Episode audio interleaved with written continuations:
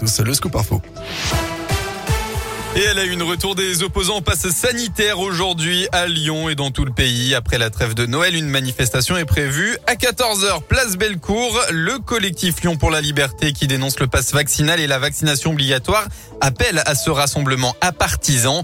La fréquentation de la mobilisation pourrait être en augmentation. La petite phrase du président de la République Emmanuel Macron contre les anti-vaccins euh, n'est toujours pas passée et euh, notamment euh, grâce au passe vaccinal. Et face à la crise sanitaire, la SNCF va supprimer 10% de ses TGV, 20% des intercités.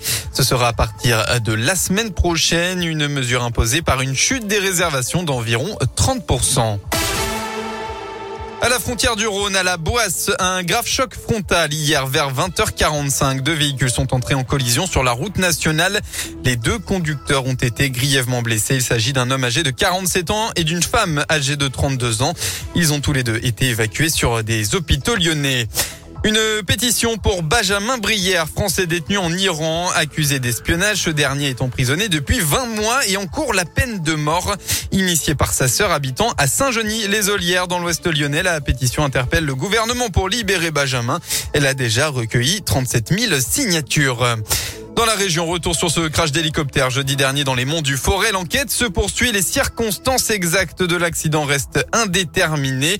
Pour l'instant, aucune piste n'est privilégiée et les enquêteurs n'ont pas encore déterminé avec certitude quel appareil s'est crashé. Les corps devraient bientôt être autopsiés.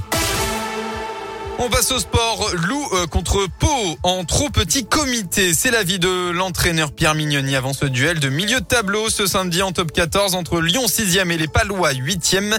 Les rugbymen lyonnais auront forcément une envie de revanche après deux défaites d'affilée contre cette équipe en championnat. Ils veulent aussi enclencher une dynamique positive. Au cours de ce mois de janvier, après la difficile victoire contre le Racing 92 lors du dernier match dimanche. Et forcément, Pierre Mignoni regrette que le stade de Gerland ne puisse pas faire le plein de supporters à cause de la jauge limitée à 5000 personnes. On est bien sûr très déçus très déçus parce qu'on a a des stades en plein air, on a des grands stades, on peut accueillir certainement plus de personnes que 5000 euh, sans prendre de risques. Voilà, donc on frustre forcément les gens qui sont déjà très déçus de par ce contexte euh, compliqué.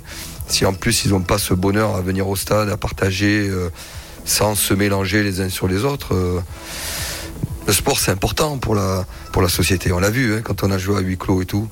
Je veux dire, c'était euh, catastrophique. Voilà, donc on a besoin dans ces moments un peu difficiles, tous, de regarder des matchs à la télé, oui, mais de venir au stade aussi. Le loup rugby contre la section paloise, 15e journée de top 14, c'est ce samedi à 17h à Gerland. Merci beaucoup.